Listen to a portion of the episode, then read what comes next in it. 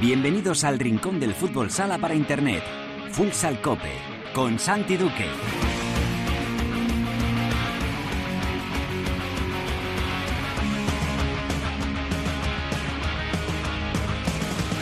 Hola, ¿qué tal? Bienvenidos a Futsal Cope, la casa del fútbol sala en la cadena Cope. Hoy alcanzamos el programa número 448, es el cuarto capítulo de la decimocuarta temporada en este espacio reservado a todos los amantes de este deporte. Ya lo sabes, nuestro rinconcito exclusivo para hablar sin mirar el reloj de fútbol sala. Movistar Inter tomó la casa del líder. Llevaban mucho tiempo sin perder palma, pero los de Pato lograron una gran victoria superando al equipo balear en su feudo y se meten en puestos de la Copa de España. Hablamos ya con el técnico alicantino de Movistar Inter. En la tertulia analizaremos lo ocurrido en esta cuarta jornada y hablaremos también de estos partidos de España ante Eslovenia. Tiene la oportunidad la selección española de Fede Vidal y de Albert Ganillas de dar un paso importantísimo para la clasificación para el Mundial de 2024. Lo haremos todo con la ayuda de nuestro Cancho Rodríguez Navia y también de nuestro amigo de D5 Radio, Roberto Mila. En Futsaleros por el Mundo, la directora Sendin nos lleva hoy hasta Malasia para hablar con el entrenador del Pajan Rangers, que viene de arrasar esta temporada, Gerard Casas. Y acabaremos el programa con Álvada hablando de la jornada de la primera división femenina, también de lo que ha ocurrido en la Copa América y por supuesto repasaremos lo ocurrido en la segunda división. Todo listo, todo preparado para empezar con Rosa Muñoz en el control de sonido. Esto que escuchan es Futsal Cope.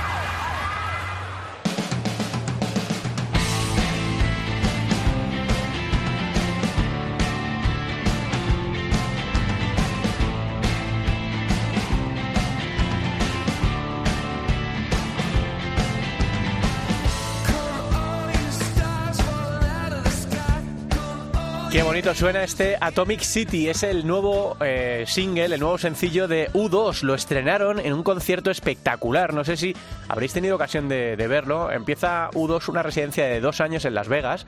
Ya sabéis que esto se está poniendo ahora muy de moda. Que pues como si fuese un musical. Eh, pues eh, los eh, grupos o los artistas de repente se van a, vivir a Las Vegas y hacen dos, tres actuaciones por semana. Eh, U2 lo inició en un nuevo recinto que se llama The Sphere, que es una bola, es una esfera, eh, de 18.000, con capacidad para 18.000 personas, con una pantalla quiero decir pantalla gigante se queda corto. Es que toda una parte de la esfera es una pantalla. Y bueno, hicieron cosas espectaculares estrenando este Atomic City, como digo, en el inicio de la residencia de la banda en Las Vegas. Espectacular también fue la victoria de Movistar Inter en casa de Palma. Llevaba muchísimo tiempo el equipo de Vadillo sin ceder una victoria en su feudo. Lo había convertido en un auténtico fuerte. Pero llegó Movistar Inter y consiguió el triunfo en casa de Palma en esta jornada número 4. Estamos ya en comunicación con el técnico de, del equipo madrileño, con Pato. Hola, mister, ¿qué tal? ¿Cómo estás? Buenas tardes. Hola, buenas tardes. Vaya victorión, ¿no? Para, para dar fuerzas para un arranque de temporada que, que se estaba atragantando un poquito al, al principio, Pato. Bueno, eh, una victoria difícil y complicada, una pista como tú bien dices, que, que llevaba mucho tiempo sin, sin perder, contra un, un, gran equipo, una gran plantilla, que no es fácil y bueno, pues sufrimos sufrir los momentos que teníamos que sufrir y acertar los momentos que teníamos que acertar. Sí que es cierto que el calendario que teníamos no, no era un calendario fácil, porque las cuatro jornadas, pues, pues bueno, pues pues hemos tenido que ir a Pozo, hmm. hemos tenido que recibir a Jaén y La Palma, no, no es fácil, y bueno, al final, pues bueno, hacer siete puntos, eh, siempre queremos más, siempre queremos victorias, todo lo que juguemos, pero bueno, yo creo que para estar contento y bueno, entender que hacer lo bueno, pues ahora la, la semana que viene, ¿no? Con, con, con el Rivera Navarra. Hmm, Pato, es imposible hacer balances porque llevamos cuatro jornadas, además otra vez se para la, liga, que ahora te pregunto también por, por esto, pero de la plantilla estás contento, de, de, la plantilla que has construido, eh, ¿quedaste satisfecho cuando finalizó el, el, mercado de verano? Sí, porque al final eh, nosotros estamos trabajando con lo que con lo que podemos estamos intentando pues pues eh, hacer una plantilla lo más competitiva posible para, para volver otra vez a, a poder estar ahí eh, optando y, por qué no poder ganar títulos. Y, bueno dentro de, de, nuestras condiciones yo creo que hemos hecho la, la mejor plantilla posible. Eh, sí que es verdad pues pues que esta pretemporada ha sido un poquito dura. Mm. nos hemos enfrentado con equipos muy muy muy buenos donde hemos perdido casi todos los partidos por la mínima como podíamos haber empatado o ganar pero siempre hemos tenido ahí pues pues Cecilio eh, a cuatro meses de baja, Jaito cuatro meses de baja, Raya venía de ocho meses de, baja, luego Pablo Ordóñez dos meses de baja, ahora Humberto dos meses y medio de baja, o sea hemos ido incorporando a la gente nueva pero sin tener a todos los antiguos, ¿no? Y eso nos ha costado un poquito, pero bueno, yo creo que los chicos están trabajando bien y es para estar muy contentos con ellos. Mm, da rabia después de una victoria así que te da como impulso, que se vuelva a parar la, la liga, siempre ocurre, ¿no? Al principio de temporada, eh, Pato, estos parones, no, sé qué tal te sientan o dices, no, mira, me viene bien Santi porque, porque me, me, me sirve para seguir trabajando con los chicos algunas cosas que tenemos todavía sueltas. No, no, yo creo que el parón no viene bien a nadie, porque lo que queremos es darle continuidad a la competición, queremos jugar contra más partidos mejor, y lógicamente, pues estos parones, independientemente de que ganes o, o no ganes, eh, tú necesitas trabajar, y en este caso, pues bueno, llevamos dos parones ya, en los cuales ahora se nos van siete jugadores de la primera mm. plantilla, más Humberto lesionado ocho, pues lógicamente estamos tirando manos mucho del filial, llevamos ya un mes trabajando con seis, siete chicos del filial, y bueno, y gracias a ello pues podemos competir dentro de nuestra normalidad, nuestro trabajo diario para poder luego afrontar los partidos porque sí que es cierto que el partido contra la Rivera Navarra Tudelano pues pues van a llegar el unos el jueves y otros el viernes, tendremos un día para preparar el partido prácticamente. Hmm. Eh, para, para la gente, para la afición de Movistar Inter, que echa de menos, eh, Pato, la, las dos épocas más gloriosas a lo mejor de, del club, que yo creo que es el club más importante de fútbol sala del mundo, que tengáis nombres como Drahovski o como Lazarevich o como Fitz, que mantengáis la esencia con, con Jesús Herrero, que Raya yo creo que después del periplo tan duro de la lesión es una realidad en el cierre de, Movistar Inter y de la, y de la selección española. Eh, ¿Notas a la gente ilusionada con la llegada otra vez de, jugadores que siempre tuvo Inter, ¿no? que eran estrellas internacionales? Sí, claro, al final estás hablando de, tú lo has dicho, ¿no? del club más laureado del mundo, ¿no? El mejor club. Entonces, bueno, eh, al final eh, Movistar Inter lo que quiere es siempre tener a los mejores, ¿no? Pero hoy en día, pues bueno, hay clubes que también están apostando fuertes, eh, muchos clubes, y no, no, no, no es fácil, pero sí que estamos trabajando en ello para tener los mejores jugadores que puedan, eh, posiblemente puedan llegar a, a Movistar Inter. Estamos eh, creciendo, como tú bien dices, ha tenido unas épocas maravillosas y lógicamente Movistar Inter va a volver. ¿Cuándo? Pues esperamos que sea lo antes posible, pero, pero va a volver, porque al final eh, este club está hecho para eso y lógicamente pues pues está pendiente del mercado de lo que pueda suceder y trae siempre a los mejores. Hmm. El año pasado, Pato, bueno, son dos temporadas sin, sin ganar títulos, que para un equipo campeón pues siempre es, eh, es duro. El año pasado lo acariciasteis con, con, la Copa de España o con la Supercopa. Estuvisteis ahí en la Liga hasta las, hasta las semifinales, aunque la, Liga regular fue eh, más complicada porque finalizasteis sextos. ¿Qué objetivo te has marcado en la cabeza? ¿Crees, ¿Crees que es prematuro en esta reconstrucción de Movistar Inter pensar en títulos, Pato?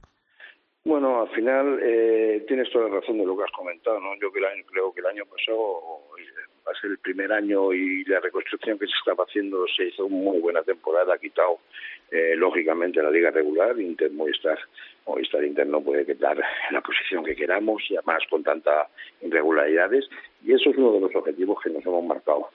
Esta temporada ser más regular en la liga regular para que cuando lleguen los momentos importantes pues poder poder eh, cogerlo con la máxima confianza. El año pasado, como bien dices, al final lo jugamos dos finales, pudimos haber ganado como previmos y, bueno, luego eliminamos a Cartagena en cuarto de final que, nadie apostaba por nosotros, hicimos en dos partidos haciendo muy buenos partidos y al final pues el Barça no nos apeó, ¿no? Y este año pues bueno, el objetivo sigue siendo el mismo. Es decir, nosotros queremos mejorar la temporada pasada. Va a ser complicado porque hay muy buenas plantillas, muy buenos equipos, pero el objetivo es seguir eh, mejorando mejorar la liga regular del año pasado y poder mejorar lo del año pasado, porque si mejoramos lo del año pasado en las competiciones cortas, pues lógicamente podremos tocar algún título. Mm, Pato, te iba a preguntar por el por este partido que tienes el que viene, ¿no? Que ya lo, lo viviste la temporada pasada, pero entiendo que, que a uno se le remueven cosas, ¿no? Cuando vuelve a, a Tudela. Sí, sí, porque al final fueron 10 años, 10 años maravillosos, donde, eh, bueno, pues mi mujer, mi familia, mi gente se quedó, están allí, hemos hecho muy, muy buenas amistades, es una ciudad, un club al que aprecio, al que quiero mucho y que, lógicamente pues tuve que tomar un camino y que sé que no lo están pasando bien, pero bueno, yo creo que como, como está pasando con nosotros Movistar Inter, al final va a salir, va a tirar para arriba y volver a también a jugar España, Copas de Rey, eh, porque al final la afición que tienen allí, la gente que trabaja para ello, pues pues quiere lo mejor también. Hmm. La última, Pato. Eh, te pregunto por la liga en, en sí, ¿no? Vemos a un Pozo Murcia parece, parece pronto, ¿no? Lo hemos dicho antes para hacer balances, pero que está dispuesto otra vez a, a, competir por todo, primero, 12 de 12, haciendo un inicio de temporada muy serio con, con Javi en el banquillo. Palma Futsal ya está confirmando que no es una cosa del año pasado, ¿no? Esto de ganar la Copa de Europa y tal, sino que está ahí para pelear por, por los títulos. El Barça tiene algunos problemas también en este inicio de temporada. Eh, bueno, son 10 puntos de 15. Es uno de los equipos que ha jugado eh, cinco partidos. Vemos a Manzanares muy, muy arriba de estos equipos que empiezan bien y que suman victorias y cogen puntitos al principio que luego siempre, siempre vienen bien. Jimby, que parece que también lo va a intentar después del año pasado. No sé si te da la sensación de que hay más equipos que pueden tocar pelo que hace unos años cuando solo eran el Pozo, Inter y, y Barça. Que hay eh, equipos como Palma, que, que, lo hizo de la manera más grande, o como Jimby, que lleva varios años eh, buscándolo, o como Jaén, que, que, lo ha conseguido en las últimas temporadas, que está más abierta la pelea por los títulos que otras temporadas. Sí, hace, pero eso hace ya tiempo que está, para mí hace tiempo que está está está esa situación que tú estás comentando, ¿no? Yo mm. creo que hay muchos equipos con plantillas ya de 14 jugadores eh, importantes y que cualquier equipo, pues en cualquier competición eh, se la puede llevar, porque no, yo yo de los equipos que estás dicho, pues el ha hecho eh, también un, una plantilla muy amplia, con gente con experiencia, se ha reportado bien, lo está demostrando, eh, lleva cuatro partidos, cuatro victorias, a nosotros nos ganó, nos ganó bien, uh -huh. la primera parte, y, y, bueno, como te bien dices, Palma tiene esa plantilla muy, muy, muy buena, Jaén ha demostrado que sigue prácticamente con la misma plantilla y habiendo ganado títulos, ya hemos sido finalista el año pasado, Valdepeñas también tiene una plantilla buenísima, es que Cartagena tiene otra plantilla muy buena, nosotros tenemos otra plantilla buena. Mm. Es decir, está muy complicado incluso algunos equipos meterse en, en, una Copa de España porque si, si realmente tropieza dos o tres veces seguidas, pues luego es más complicado la presión y todo lo que puede suceder. El Manzanares está haciendo un inicio de temporada espectacular, el mismo Sotra haciendo un, un inicio de, de, temporada espectacular, o sea, es que no, no es fácil, cada partido va a ser eh, complicado, difícil, te toque que te toque y hay que salir convencido de sumar los tres puntos. Mm, Pato, la, una extra. Eh, ¿Ves al Barça un poco más terrenal eh, que otras temporadas? Claro, muchos pensarán que cachondo terrenal porque, entre otras cosas, tiene las bajas de dos de los mejores jugadores del mundo, como Sergio Lozano o como, o como Ferrao. Pero es verdad que han fichado muy fuerte con Eric, que este Eric es un, eh, una superestrella eh, y que siguen teniendo... Me, llama la atención la vuelta de, de Alex, ¿no? De Alex Yepes, que es un, un auténtico guerrero y, luego siguen teniendo una plantilla tremenda, pero... ¿Sigues pensando que están un escaloncito por encima o, o, les ves ahora un poco más terrenales, un poco más con, como todos los demás de arriba de la élite? No, yo creo que el Barcelona siempre está un, un escalón por encima porque es que tiene prácticamente a los mejores. Y lógicamente luego esos equipos cuando tienen que que ponerse en monotrabajo se lo ponen, es un equipo muy muy difícil, pero eso no quita que, que el año pasado pues pues no haya ganado eh, la Copa de España, por ejemplo, que es un título eh, importante, o no se haya clasificado para Champions, yo vuelvo a repetir, Barcelona para mí es la mejor plantilla que hay y, y es normal porque porque es la realidad, pero estamos todos al acecho, en cualquier momento también podemos eh, estar en esa situación que están ellos y entonces vamos a trabajar para ellos. Es decir, luego en la pista eh, son cinco para cinco y, y, puede pasar cualquier cualquier cosa, ¿no? Pero bueno, al final eh, creo que hay una liga muy competitiva, una liga muy abierta y que no te puedes descuidar porque cualquier descuido pues te puedes ir, eh, sobre todo en competiciones cortas, te puedes ir a la calle. Entonces ahí es donde hay que estar más más fiables. Hmm, tengo la sensación de que va a ser una liga muy divertida, que van a pasar muchas cosas este, este año, que hay muchos equipos, como tú dices, con buenas plantillas, con muy buen trabajo detrás, con ganas de, liarla, de, de, volver a pelear por los títulos, y yo creo que vosotros vais a estar eh, pato entre, entre ellos. Así que, pues nada, eh, mucha suerte, eh, paciencia para este parón de, de selecciones y, y, bueno, pues que vaya muy bien el resto de temporada. Pato, vamos hablando. Un abrazo grande. Muchas gracias y, como siempre digo, gracias por vuestro trabajo. Un saludo. Un saludo, Pato. El mister de, de, Movistar Inter que viene de ganar en la cancha de Palma, estos son palabras mayores, y que presenta la candidatura con su Movistar Inter, con un Movistar Inter con jugadores muy importantes, con un trabajo grande detrás para intentar volver a, a ganar título. Lo vamos a comentar todo ahora en la tertulia.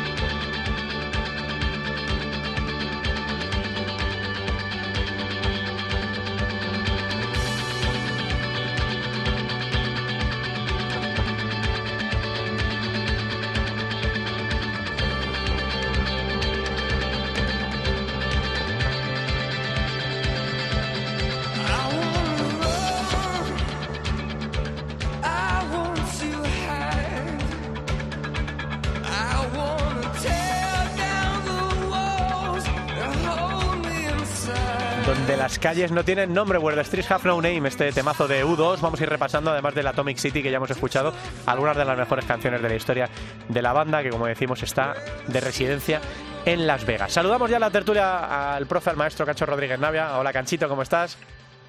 Aquí al pie del cañón y disfrutando de la música.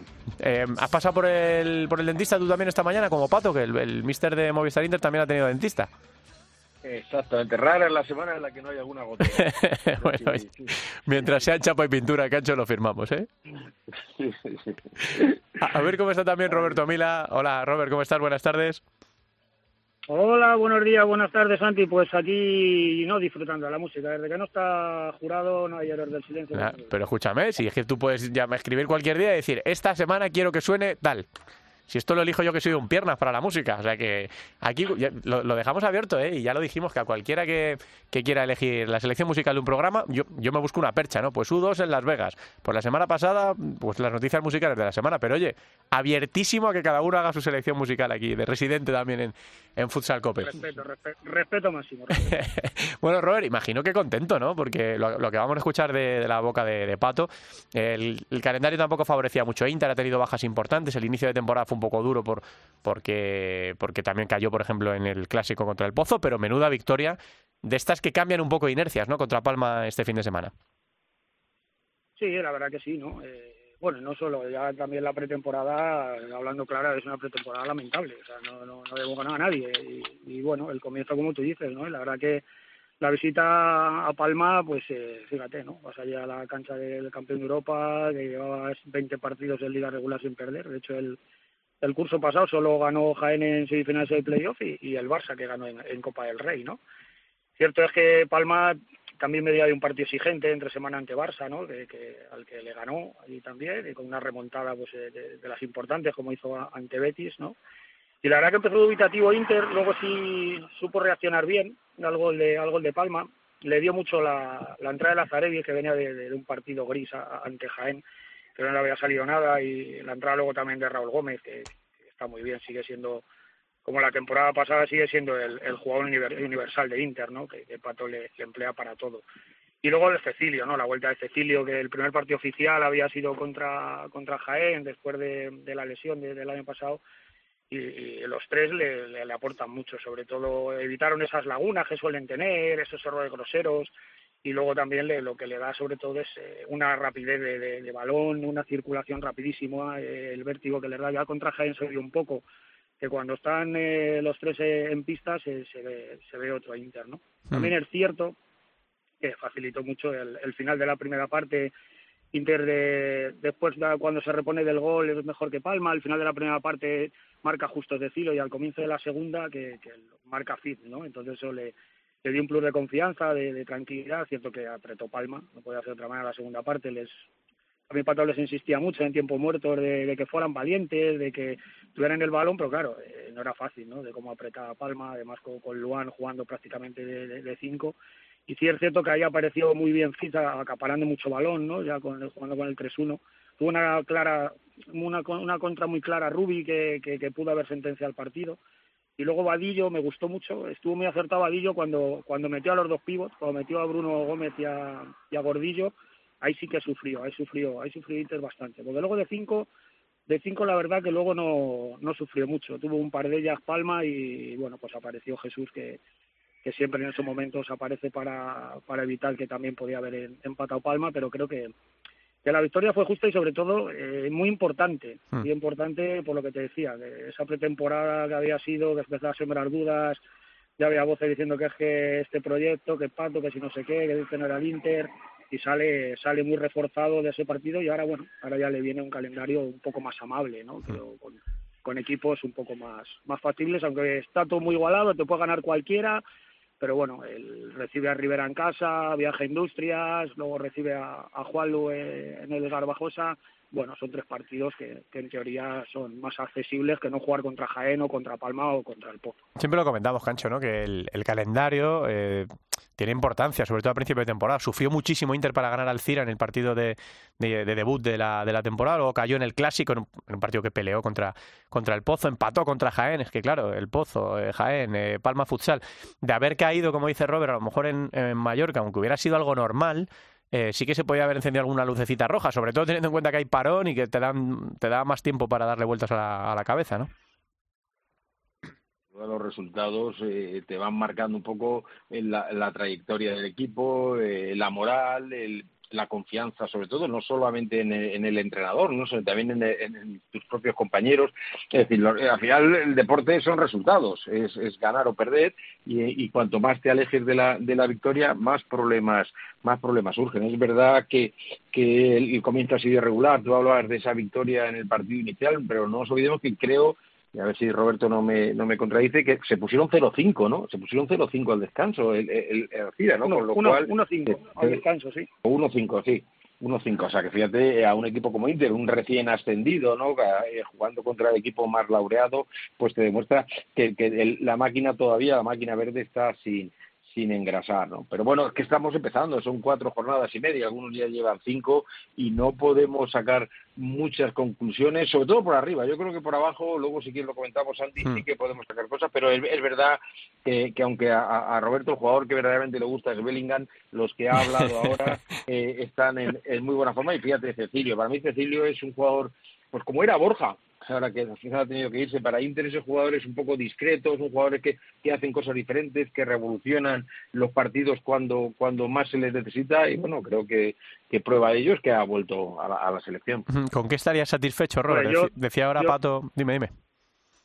Sí, no, yo, yo creo que ahora mismo, o sea, Cecilio creo que ahora mismo es está un poco por encima de, lo que era Borja. Ahora Borja, bueno, era el sexto hombre de Inter, pues claro, lo que había en aquel entonces en Inter, pues no daba, pero siempre hacía todas las cosas bien, pero es que, como dice Jesús Puello, mi amigo y compañero siempre ahí en el, en el Garbajosa, eh, es que Cecilio es, es el microondas ahora mismo de Inter, o sea, el día de Jaén, el momento que él se pone las pilas, es que pues sube la intensidad defensiva, hace que es un posicional y es que luego a la hora de atacar, a la hora de, de filtrar balones, a la hora de ir al espacio, es que le crea vértigo. Es un poco lo que, lo que hablábamos el otro día en el partido contra Jaén, que se te pone 0-2 Jaén para remontar un partido a Jaén, ojo, y, a, raíz de, ese, de, esa revolución que creó Cecilio, se le empató el partido y Jaén al final te terminó pidiendo la hora. Hmm. Te decía que con qué, con qué te conformarías. ahora mismo sí es.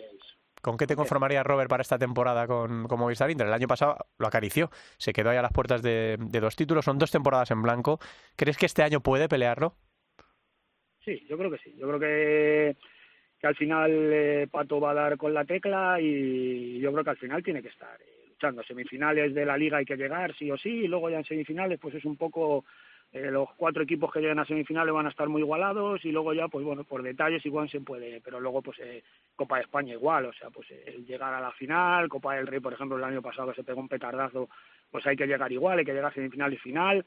Es cierto lo que comentabas antes con Pato, que, que hay equipos que están muy igualados, porque ya no es la superioridad del Barça, claro está la falta de Lozano, la, falta de Ferrao, pero por ejemplo el Pozo pues este año ha empezado bastante bien parece que, que Javi Rodríguez eh, ha dado un poco la tecla evidentemente ha, ha fichado un porterazo no que se ha llevado al de Peñas como Edu Sousa que, que, que, bueno se ha empezado bien el Pozo y tal pero ha habido partidos que el de partido de Cartagena si no es por Edu ese partido el Pozo igual no había sacado los puntos entonces, eh, yo creo que, que al final a haber equipos arriba, fíjate, Jaén, ¿no? El otro día hablábamos con la gente de Jaén, hablábamos con Michel y con Dani Rodríguez, y claro, eh, hostia, que Jaén el año pasado no está jugando Champions porque ganó Palma la, la Copa Europa, o sea, y ganó la Copa del Rey, o sea, ¿qué, qué, para este año qué? O sea, es que Jaén ya está en todo lo alto en la lucha por los títulos. Y Inter eh, es el que más títulos tiene, entonces Inter tiene que estar ahí arriba.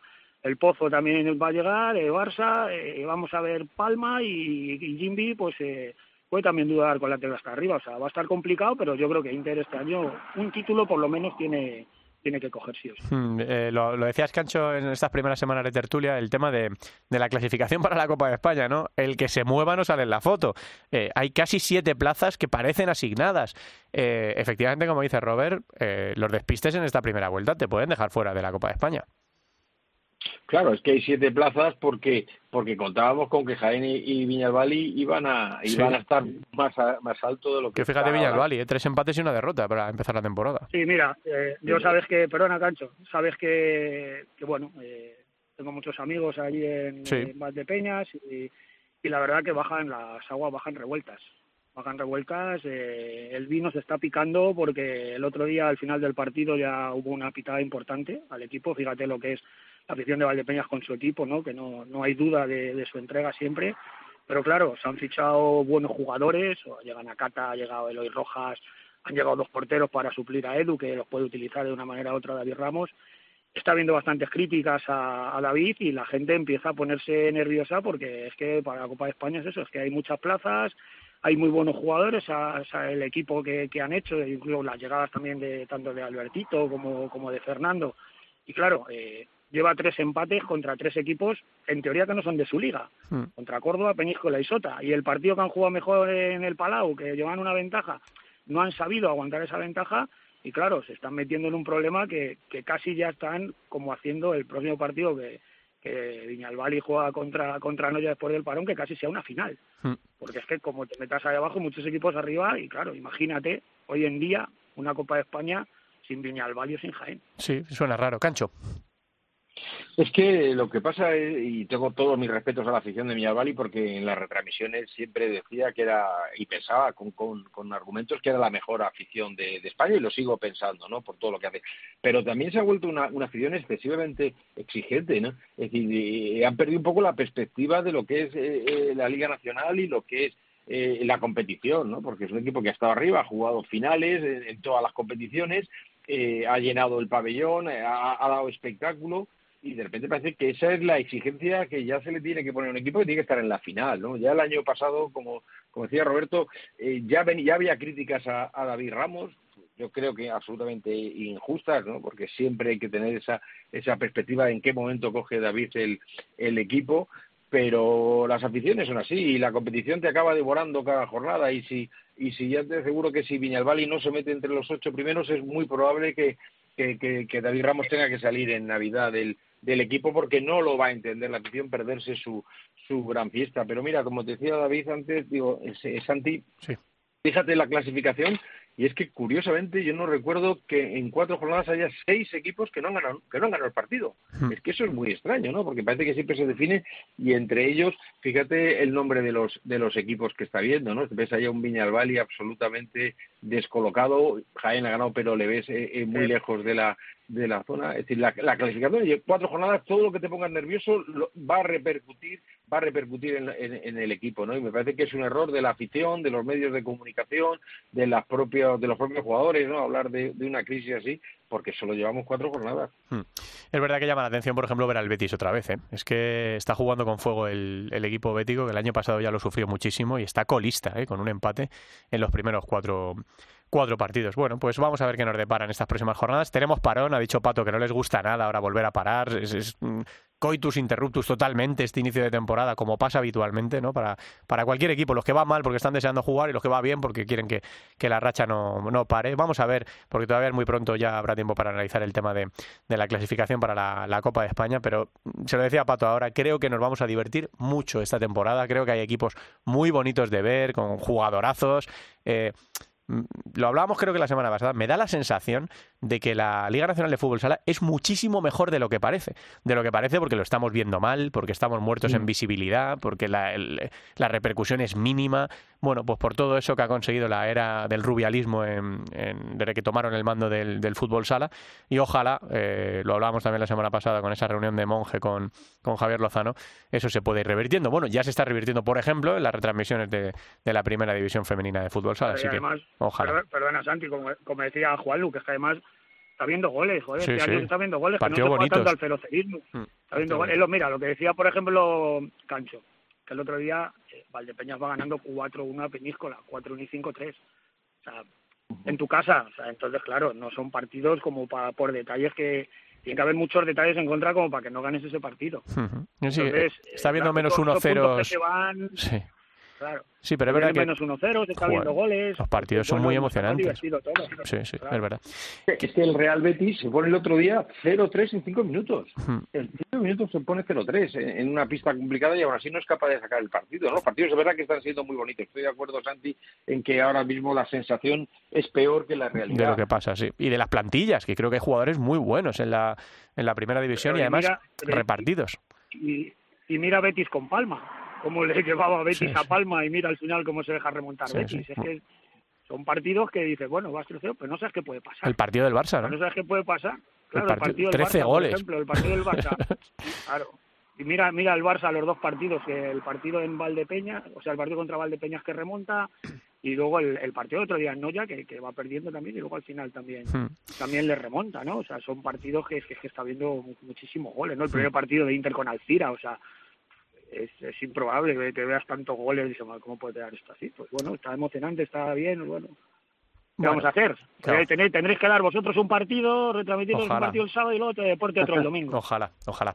Eh, y os quería preguntar ya para terminar la tertulia por la selección española, eh, que tiene ahora dos partidos muy, muy importantes. Es verdad que viene de ganar los primeros dos sin mucha superioridad, sufriendo un poquito, bueno, contra Italia sufriendo un muchito, eh, contra la República Checa un resultado más corto quizá de lo que se esperaba. Y ahora ese doble partido contra Eslovenia, Cancho, que le puede dejar a España, recordemos que está ya en la ronda élite de clasificación para el Mundial, que el primero de grupo pasa directo eh, consigue plaza directa y si ganas estos dos partidos a Eslovenia, Cancho, te quedas ya casi, casi. Sí, sí, yo creo que España lo que tiene es mucho oficio. A mí es una selección que, que, no me ilusiona, una selección que, que ni por nombres eh, individuales, ¿no? Eh, aislados de, figuras, y un poco por, también por el juego, ¿no? se ha convertido en una selección muy, muy, muy defensiva, una selección muy agarrada a la, a la estrategia, a todas las acciones a balón parado, que le dan muy buen resultado porque es una selección muy trabajada, pero que no despierta esa, esa ilusión, ¿no? Vimos el otro día la, poca afluencia de gente en, en Guadalajara, pero tiene mucho oficio, ¿no? Y aparte de las dos estrellas que al rival siempre le, marcan un poco, yo creo que no va a tener problemas, va a ser sin brillantez, pero va, vamos a solventar este problema. ¿Qué feeling te da, Robert, la selección española, que ahora es de Albert Canillas por la enfermedad de, de Fede Vidal? Sí, un poco le hice de pato, ¿no? Muy muy previsible, ¿no? Eh, pocos jugadores que te, que te animen, que te, que te regalen el ojo, como Catela, por ejemplo, tal. Puede haber ido Cortés, el chico Manzanares y tal, ¿no? Que está en buen estado de forma. Bueno, la llegada de Cecilio le va a aportar también un poco más velocidad, un poco más de, desborde. Y bueno, yo creo que son dos partidos fáciles que no deberíamos de, de, tener problemas. Pero sí es cierto que, que es eso, que no pasa un poco como la selección de fútbol igual, que no terminan de enganchar, ¿no? Entonces, bueno, vamos a ver si, si podemos de alguna manera que, que nos logremos enganchar como, en otras ocasiones. Es verdad que si ganan los dos partidos se pondría con 12, yo creo, no sé si sería matemático, pero prácticamente, y eso le daría un poco de chance a, a Fede Vidal de formar ese grupo que no termina de coger un camino muy claro porque de repente entran y salen jugadores. No, no. A mí me descoloca un poco ¿no? Eh, con eso con la selección y, tener esos 11 meses, esos 100 meses para formar un equipo que pueda optar a ganar. Porque es que España, y se nos ha ido olvidando, España era candidata a ganar. Eh, y, eso pues lo hemos ido perdiendo con él con el tiempo. Así que bueno, a ver qué, ocurre también con estos dos partidos de la selección. Recordemos que juega el viernes a las eh, el viernes 6 de octubre en Ljubljana eh, y el 10 de octubre en Jaén, que espero que se reviente la, la, pista, que se reviente el Olivo Arena para, para llevar a España a la victoria. Chicos, sí, cancha. También, sí, sí, también, va la Supercopa para allá. Sí. Bueno, son canchas, como dice Robert, que no fallan y que además tienen una afición brutal y que además el Olivo Arena es gloria bendita. Es un, sitio para jugar al fútbol sala maravilloso. Chicos, que un placer, como siempre, compartir un ratito con vosotros. Un abrazo grande. Hasta la semana que viene. Hasta la semana que viene. Igualmente, un abrazo. Robert, un abrazo. En Futsal Cope, futsaleros por el mundo.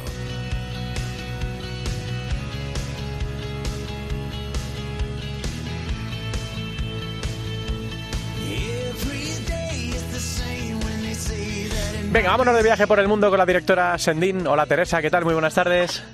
Hola, ¿qué tal? Buenas tardes. Bueno, ¿dónde nos vamos hoy?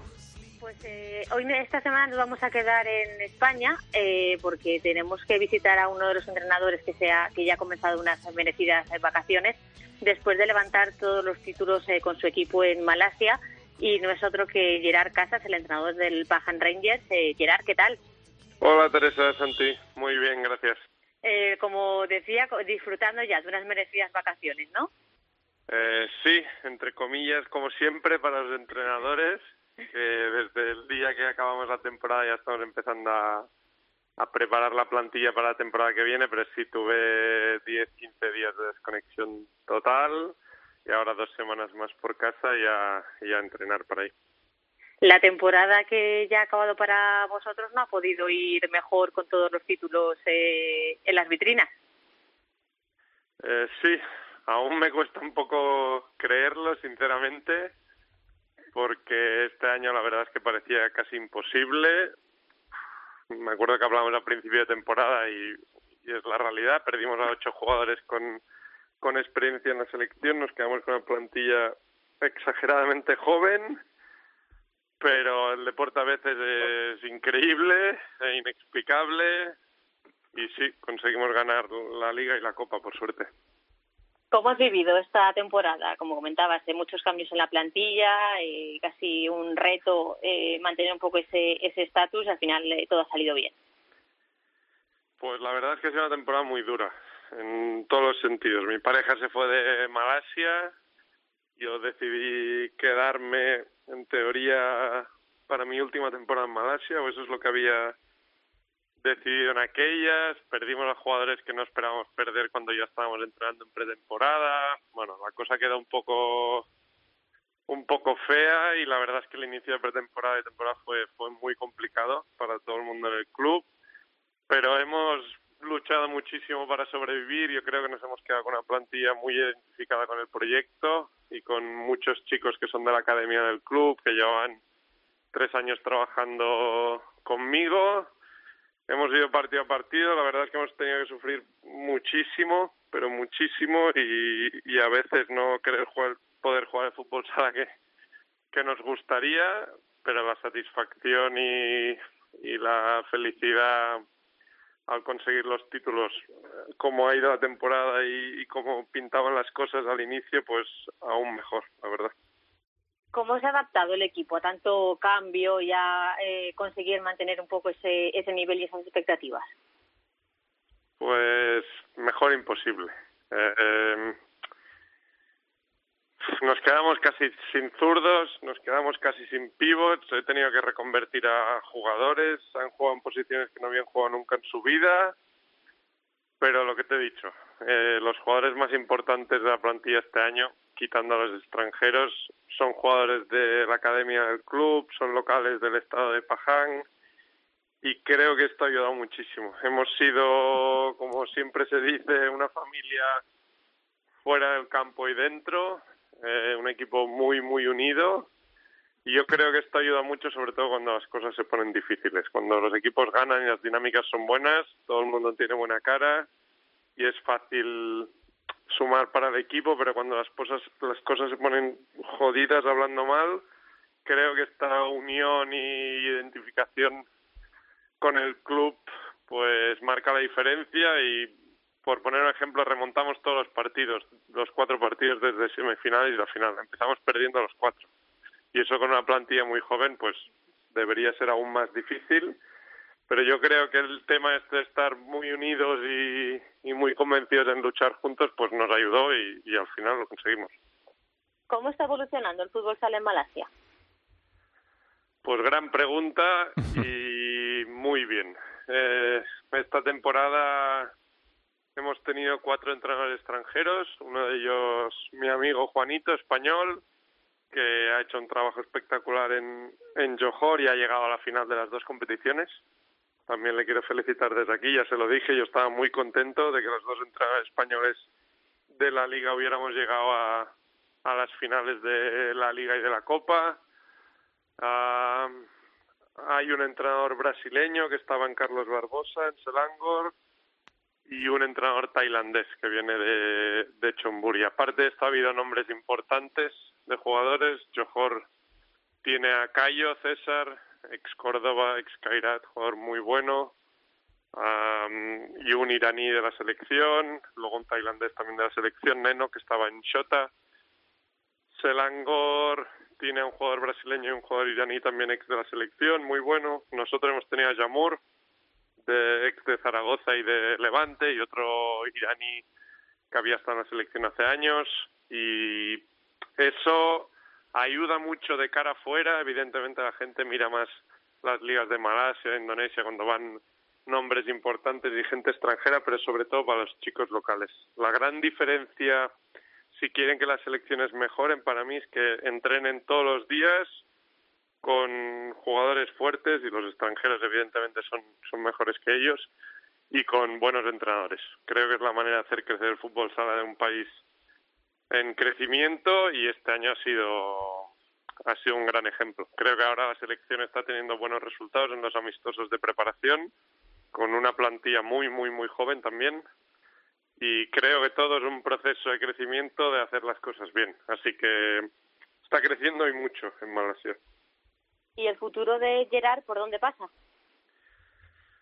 Pues como os he dicho antes, yo renové una última temporada comunicando al presidente que era la última mía. En Paján tenía bastante claro por mi situación personal que, que me iba de ahí a estar con mi pareja pero después de lo que conseguimos, que fue una sorpresa para todos, incluso para mí, pues mi pareja hizo un sacrificio personal y iba a volver a Malasia conmigo y acabo de firmar dos años más. Toma ya. Con Me ofrecieron un muy buen contrato. El presidente sabe que yo tengo ganas de acercarme a casa y de entrenar en, en Europa o en España si es posible. Desde el año pasado él ya se comprometió conmigo a dejarme salir si había alguna oportunidad buena, pero la realidad es que acabo de firmar dos años más, por eso os he dicho preparando la plantilla para la temporada que viene y ya, ya pensando en volver al trabajo. Gerard, pues que nos alegramos un montón, que la vida a veces te lleva por sitios que no es lo que, lo, que esperabas y que seguro que ojalá te salga esa oportunidad para, para entrenar en Europa o en España próximamente, pero de momento pues a, a vivir con toda la energía y con toda la alegría esa nueva aventura de, de, dos años allí después de una temporada verdaderamente dura y que se pueda conciliar ¿no? lo familiar con lo, con lo profesional. Te mandamos un abrazo muy grande, Gerard, y mucha suerte para la temporada que viene. Muchísimas gracias y felicidades por el programa una vez más. Gracias, Gerard.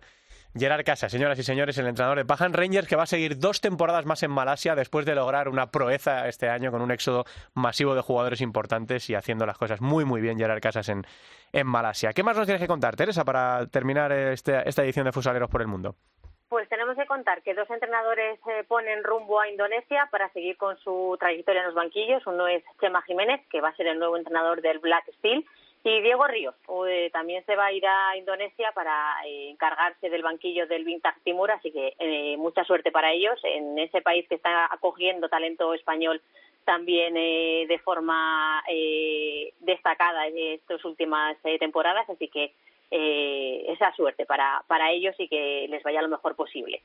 Y además en Paraguay tenemos que contar que Roberto del Pozo ha conseguido el subcampeonato del torneo de clausura de la Liga de Paraguay, así que también gran trabajo de Roberto el que está haciendo en, en el país paraguayo. Bueno, pues seguiremos viajando la semana que viene con Teresa Sendín aquí en Futsaleros Españoles por el Mundo. Gracias, Teresa, un beso.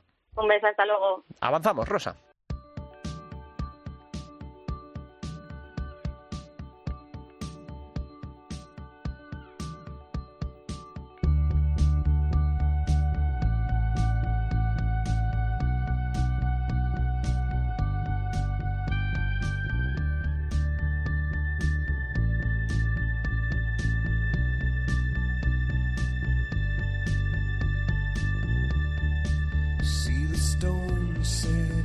Seguimos escuchando temazos de esta banda de U2 que ha sido noticia esta semana, ya lo saben, por esa actuación tremenda en el nuevo Sphere, en ese escenario esférico de Las Vegas, eh, en la que estrenó la canción con la que hemos abierto el programa, Atomic City, y ahora escuchamos uno de los temas más famosos de la banda, este With or Without You.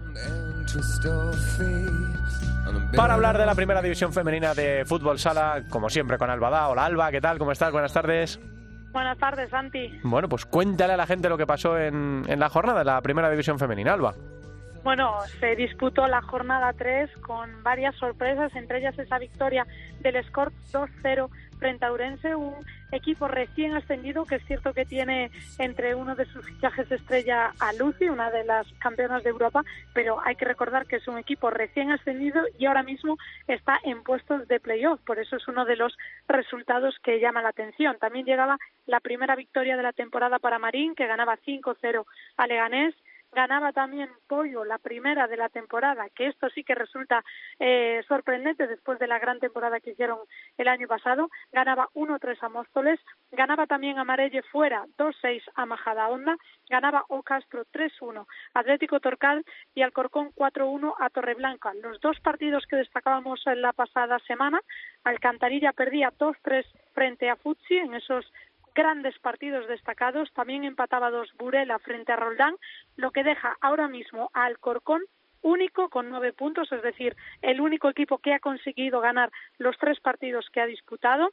En segunda y en tercera posición están empatados a puntos Roldán y Burela, que todavía no han perdido ningún partido, eh, han ganado dos y empatado uno, en la misma posición que el Scorch, que también ha ganado dos partidos y ha empatado uno. Además, el Scorch decimos que es el equipo menos goleado. Es eh, una de las sorpresas de momento en estas tres jornadas que llevamos. En la zona alta, ¿qué pasa en la zona baja? Bueno, de momento Majadonda y Leganés son los dos únicos equipos que no han ganado ni sumado ningún punto, están los dos con cero puntos y cierra esos puestos de descenso ahora mismo Urense, que también sorprende verlo en esa zona tan baja, simplemente con un punto, con un empate que consiguieron eh, hace dos jornadas.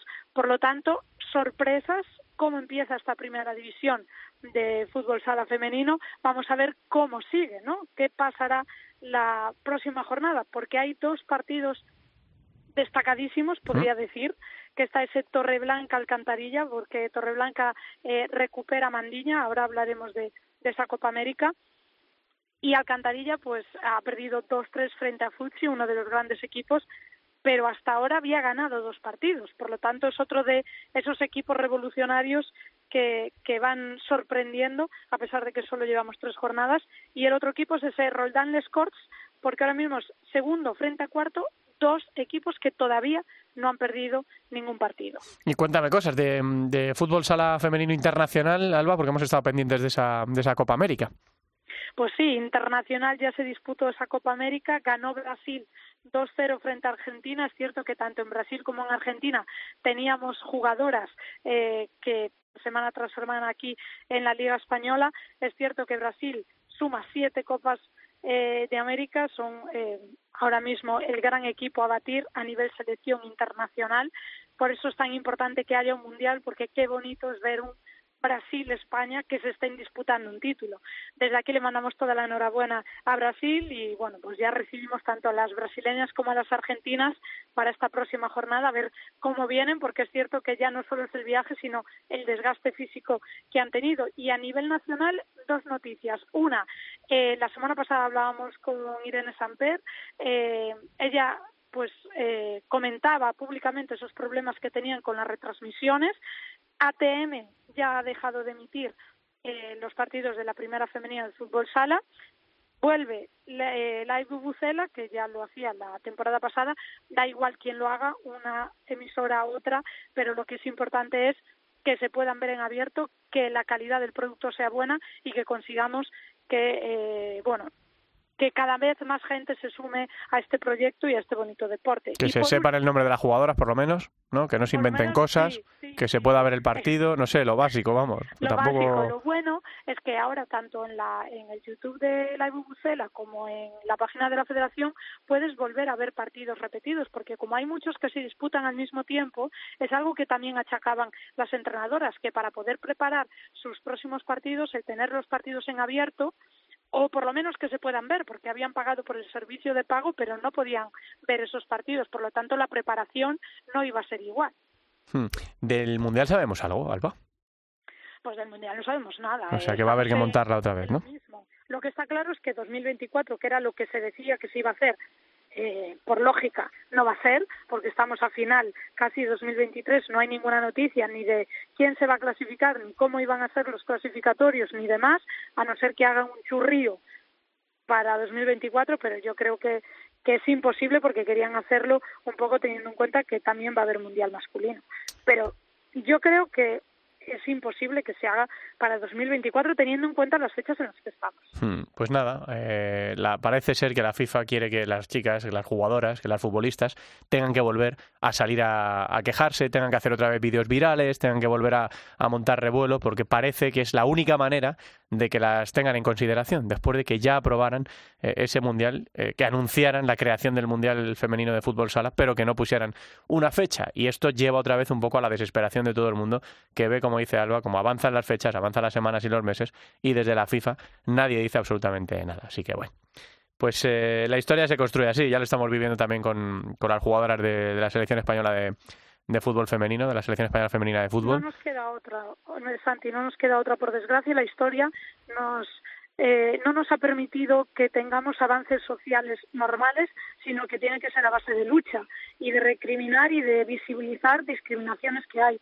Y lo siento, y, la FIFA lo sabe, porque ha pasado ahora mismo la Federación Española con todo el movimiento del se acabó, y creo que en el fútbol sala femenino pues tiene que haber otro se acabó, porque ya no podemos aguantar más.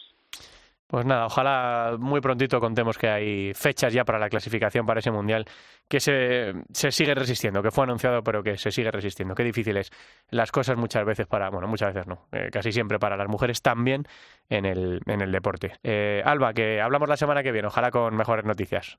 Un abrazo. Gracias. Hasta luego. Nos queda la segunda división, Rosa.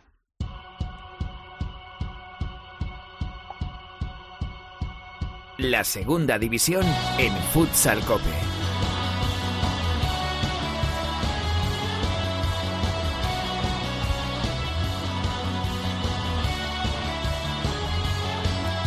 Una segunda división que disputó su segunda jornada este pasado fin de semana con estos resultados. Real Betis Futsal B 1, Burela 0, Leganés 2, Elegido Futsal 2, Humantequera 4, Sala 5 Martorell 3, Unión África Ceutí 4, Barça Athletic 2, Levante 3, Bisontes Castellón 0, Melistar 3, Guanapixa de Sala Zaragoza 4, Full Energía Zaragoza 3, Atlético Mengibar 2 y Oparrulo Ferrol 6, Unión Deportiva Ibiza Gasi Fred 2. La clasificación ahora mismo, después de estos resultados en la segunda jornada, queda encabezada por Unión África Ceutí, que ha ganado sus dos partidos, 6 puntos, líder.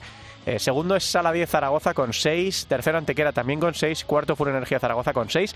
Estos cuatro equipos han ganado los dos partidos. Quinto Levante con 4 puntos. Estaría también en playoff. Y luego ya por debajo, sexto, elegido Futsal también con 4. Marcaría la salvación Meliestar, aunque ha perdido los dos partidos por golaveras. 0 puntos Meliestar, tercero Y estarían en descenso ahora mismo Burela, Atlético Mengíbar y Bisontes Castellón, los tres con cero puntos. Y vamos a echar un vistazo también a los partidos que se disputan este fin de semana, en el que ya saben que no hay fútbol sala en la primera división por los partidos de la selección española.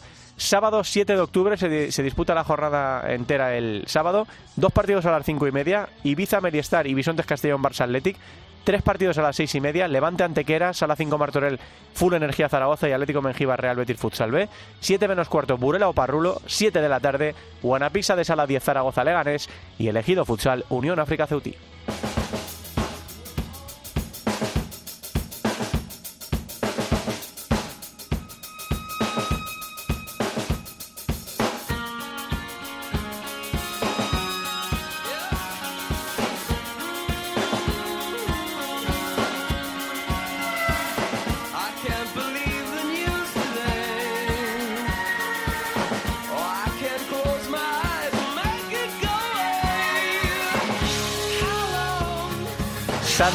Bloody Sunday. Bueno, si nos ponemos a elegir las mejores canciones de la historia de U2, pues cada uno tendrá sus preferidas, ¿no? Nosotros hemos escuchado la nueva, Atomic City, la que estrenaron en el Sphere de Las Vegas, además de Where the Streets Have No Name, With or Without You y este Sunday, Bloody Sunday. Yo creo que de las tres más representativas de la historia de la banda, aunque esto es mucho decir teniendo en cuenta la pedazo de historia y la discografía que tiene eh, la banda británica. Gracias a todos por estar ahí, hasta aquí esta edición de Futsal Cope, en este cuarto programa de la temporada con Rosa Muñoz a los mandos técnicos y también en la Les hablo Santi Duque, nos escuchamos la semana que viene. Un abrazo, hasta luego.